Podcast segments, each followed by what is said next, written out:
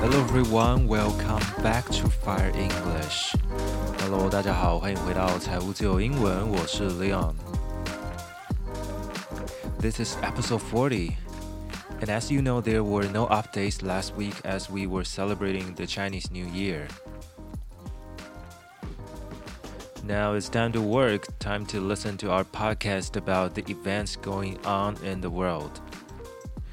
There were actually several pieces of news that are worth telling, uh, such as the mass shooting in California uh, that happened in a town where most residents are Asian Americans, and a lot of them were uh, Taiwanese. Uh, as we know that two Taiwanese Americans died in that accident. We feel sorry for the victims. We've also seen Taiwan's government struggling to make some changes as premier Su Zhenchang officially announced his resignation. 这个我们一开始就来讲讲我们内阁改组这件事情吧。我们苏贞昌呢，这个苏老头终于不干了。好，那个我们长时间在这个财务自由英文的呃贴文里面都有出现我们这个苏贞昌的身影啊。那事实上，苏贞昌的那篇贴文好像也是我们赞数最高的一篇贴文，不知道为什么大家都很喜欢那则文章。But anyways, that was a long time ago. So the premier, the new premier will be the former Vice President Chen Jianren. 这个行政院长呢，在台湾我们是用 premier 这个字来称呼，包含像呃行政院的官网，英文版的官网，他们也是用这个字哦。那当然，对应到不同国家有不同的呃政治的系统啊，Premier 也可以说是总理或者是首相哦。有些国家的首相他就是 Premier，不过在台湾是比较特别的制度，除了 President 之外，还有 Premier，P R E M I E R。So uh, in that case, people also expect a complete cabinet reshuffle. However, according to the roster Chen announced last Saturday, there won't be too many changes.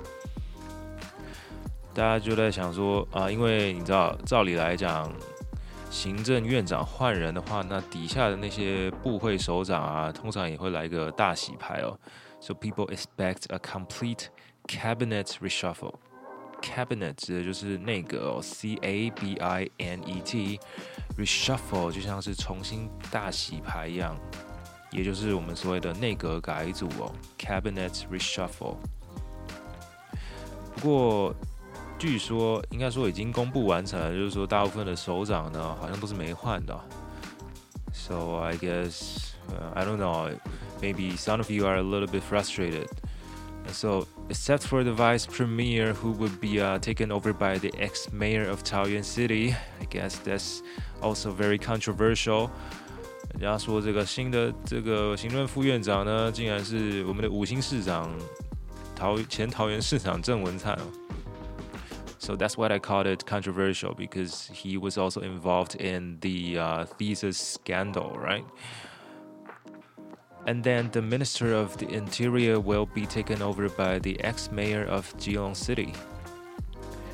内政部长的部分呢，会交由这个前基隆市长林右昌来担任了。按呃内政部呢，我们叫做 uh, Ministry of the Interior。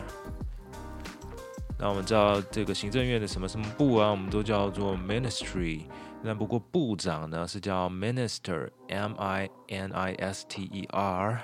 e r 结尾的是人，t r y ministry 结尾的是那个部本身哦。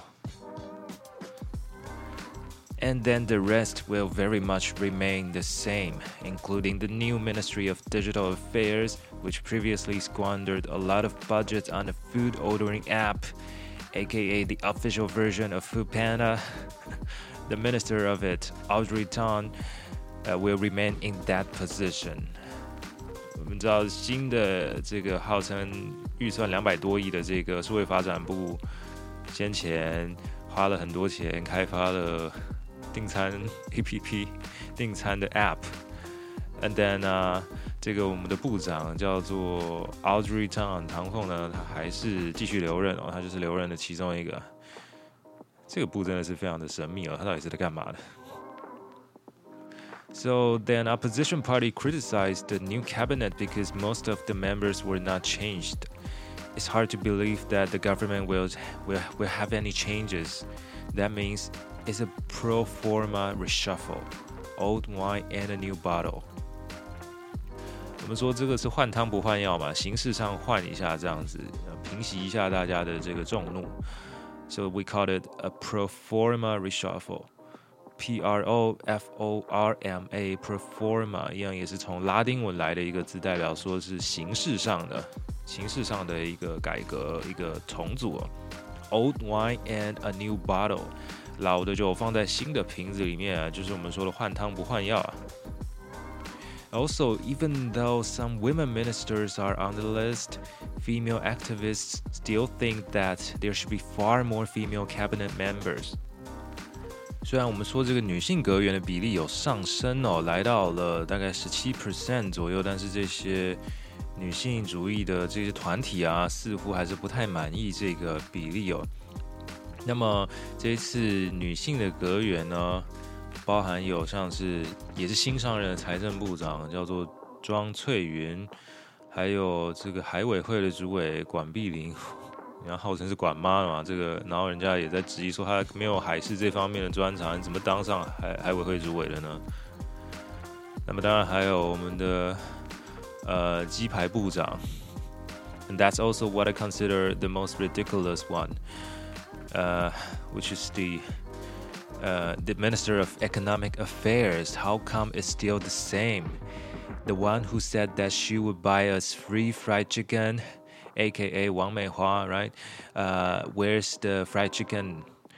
She should be, she should literally be the first one to step down, in my opinion. 这个一下跳电，一下又这个承诺跳票，跳来跳去，又没有请吃鸡排，对不对？那应该是，就如果不请的话，那你就干脆下台嘛，下台也不会有人去跟你追鸡排啦，right？So what do you think about the new cabinets?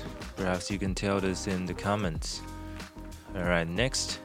The Russia Ukraine war has been around for almost a year.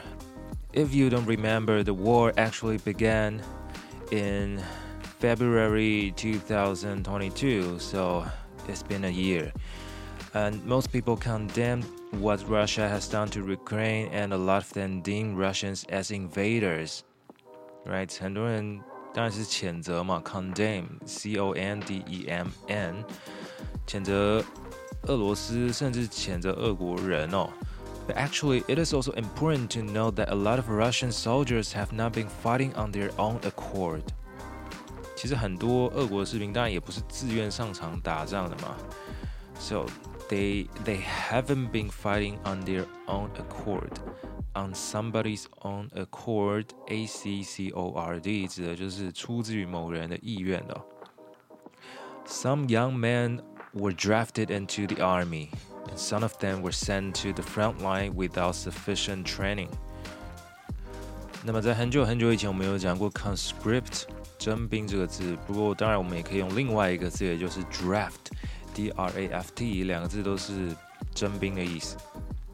But a lot of Russian young men chose to flee the country. There are actually five Russian men currently living in Incheon International Airport in South Korea. They fled the country last year to avoid being conscripted.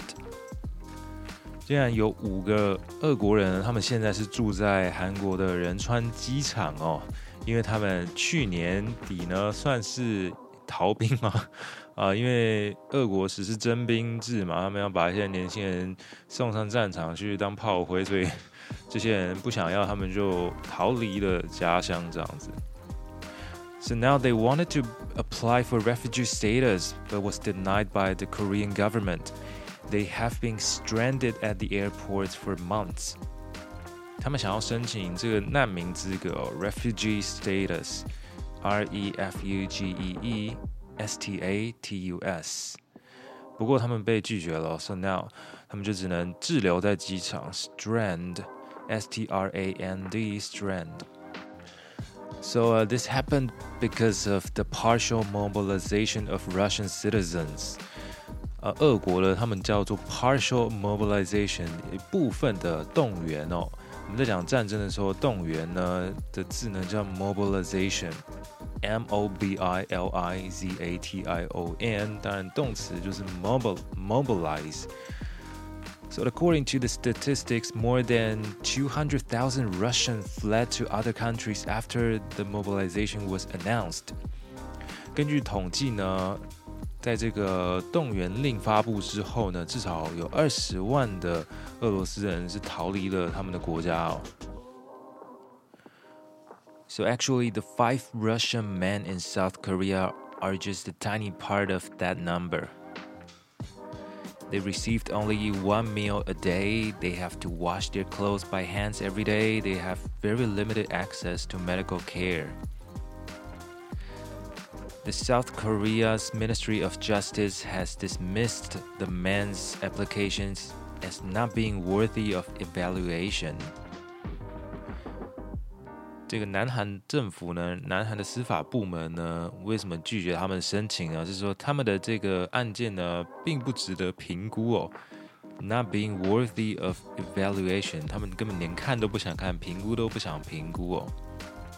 because the refusal of conscription was not a reason for refugee recognition.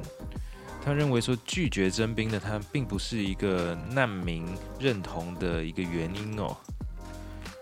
Well, so it's hard to imagine that you have to live in an airport for months because your application was refused. And um, you don't have you, you don't even have money right? Because um, because their Russian credit cards are declined due to the financial sanctions that other countries imposed on Russia. 据说因为俄国的那个经济受到制裁嘛，sanction 是制裁嘛，S A N C T I O N，impose sanction 只是制裁哦，所以他们的那个信用卡据说没有办法使用哦，那怎么办呢 ？they could only wander around the gate where flights to Kazakhstan typically take off. They chatted with Russian speaking passengers, asked for cash from them, and then wired the money back from their Russian bank accounts. 他说他们是去找飞往哈萨克航班的那个那个登机门那边啊，找一些会说俄语的旅客哦，然后跟他们要就是现金，然后他们再从呃 俄国当地的那个银行把钱给他转回去，这个样子也是非常的一波三折。不过至少还是可以换到一些钱的。But it's really hard to imagine this kind of life. Lastly, uh, these days a lot of people have been talking about the possibility of the new U.S. House Speaker Kevin McCarthy visiting Taiwan in spring. Uh, uh, just like his predecessor Nancy Pelosi did in last August。最近大家又在吵说，这个众议院院长新上任的这一位，就是我们之前说投票投了十几次都过不了，最后终于呃到处拜托、到处妥协之下，终于当上了众议院院长的这位 Kevin McCarthy，又在传说他今年也要来台湾，啊，到底来干嘛？Anyways，so um。 China is calling on Kevin McCarthy not to repeat Pelosi's visit to Taiwan。哎，这一次才传出一点风声而已，这个大陆就已经开始警告呼吁说：“哎，这个 McCarthy 你不要给我过去哦。” So, uh, the spokeswoman of of China, uh, who is called Mao Ning, said that we urge certain individuals in the U.S. to earnestly abide by the One China principle. 又是老话一句，要大家 abide by the One China principle，要遵守 A B I D E abide by the One China principle 一种原则。But anyways, that's not going to help anyone. I mean, neither the visit of Kevin McCarthy nor the the threat from China is going to to help the relationship between the countries uh, that's not going to help the stability right? So basically i think these people are just warmongers 这些人基本上就是像当初那个 Pelosi 来台湾的时候，在超商的电视机上面被骇客害害进去，然后贴说这个佩洛西是战争贩子。这个事后想想也是蛮有道理的，right？A warmonger，W A R M O N G E R，warmonger。So if McCarthy comes to Taiwan this year, who knows what's going to happen? Of course, there's nothing that we can do, and uh, so far, this is only a piece of news released from a very, uh, very small tabloid called Punchbowl News, which is an an online media outlet that's not very famous actually. So we'll see if there's any updates, and then we will be discussing it for sure in the future.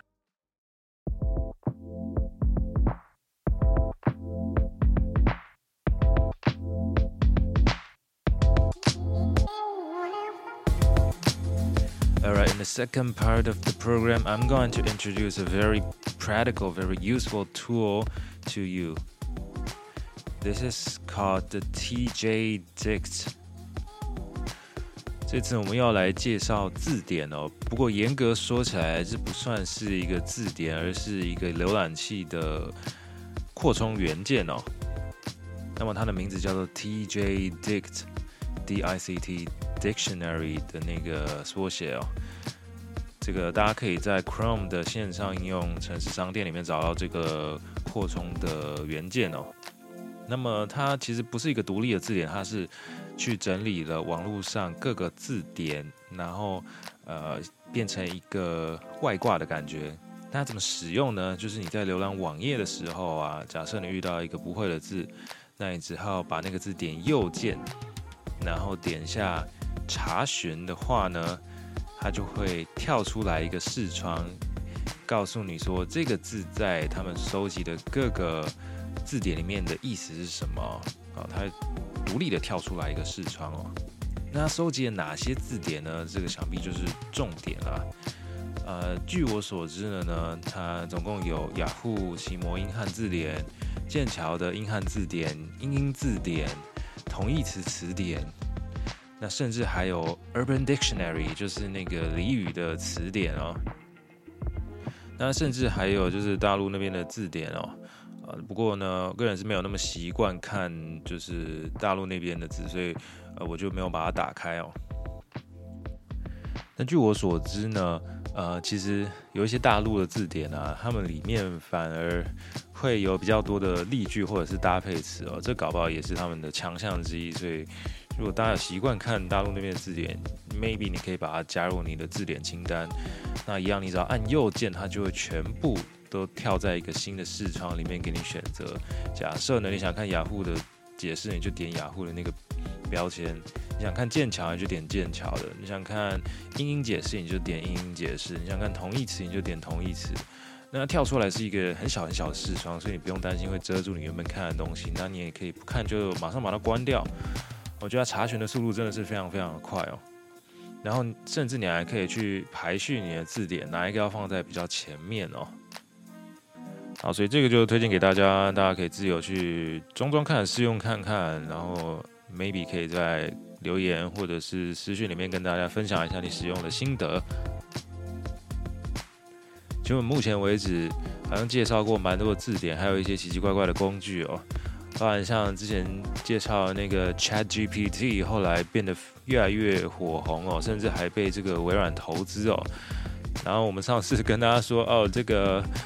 呃，也许你在期末报告的时候可以拿来用一下。不过后来我看到一个新闻说，这个美国很多的大学已经明文禁止说学生使用 Chat GPT 来写他们的报告或是交作业哦。不过我蛮好奇，他们要怎么知道你是从 Chat GPT 里面产出来的呢？如果你只是东拼西凑的一个内容的话，那我上次甚至还在呃 Wall Street Journal 的。那个 podcast 里面听到，他们除了介绍 Chat GPT 之外，他们还讲另外一个 Deepfake 的那种 AI 语音的技术哦。然后他们用 Deepfake 的方式模仿了他们 podcast 主持人的声音来主持那个 podcast，然后问听众说听不听得出来哦。老实说还真听不出来哦。那个真的还蛮厉害的。下次如果这个技术开放给大家的话，搞不好我们也可以来使用看看。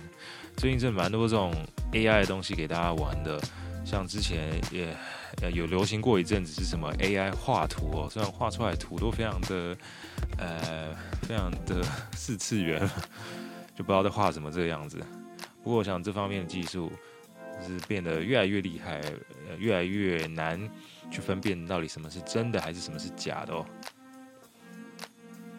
不过就是你知道，我们节目的这个宗旨就是一个英语学习的概念嘛，所以这每次只要有这种新工具推出来呢，我们都秉持着一个测试，看看它可不可以来帮助我们学习英文的这种这种态度来使用哦。所以，如果你还知道什么其他好玩实用的工具可以来帮助我们学英文的话，也欢迎你这个留言或者是私讯我们财务自由英文的 Instagram。那如果收到的话，有机会就会在节目上跟大家分享介绍，或者是来测试一下。So I guess that's all for our program today. Thank you for your listening. Remember, you can check out our Instagram. You can find the link below in the show notes. I'm Leon. See you next time.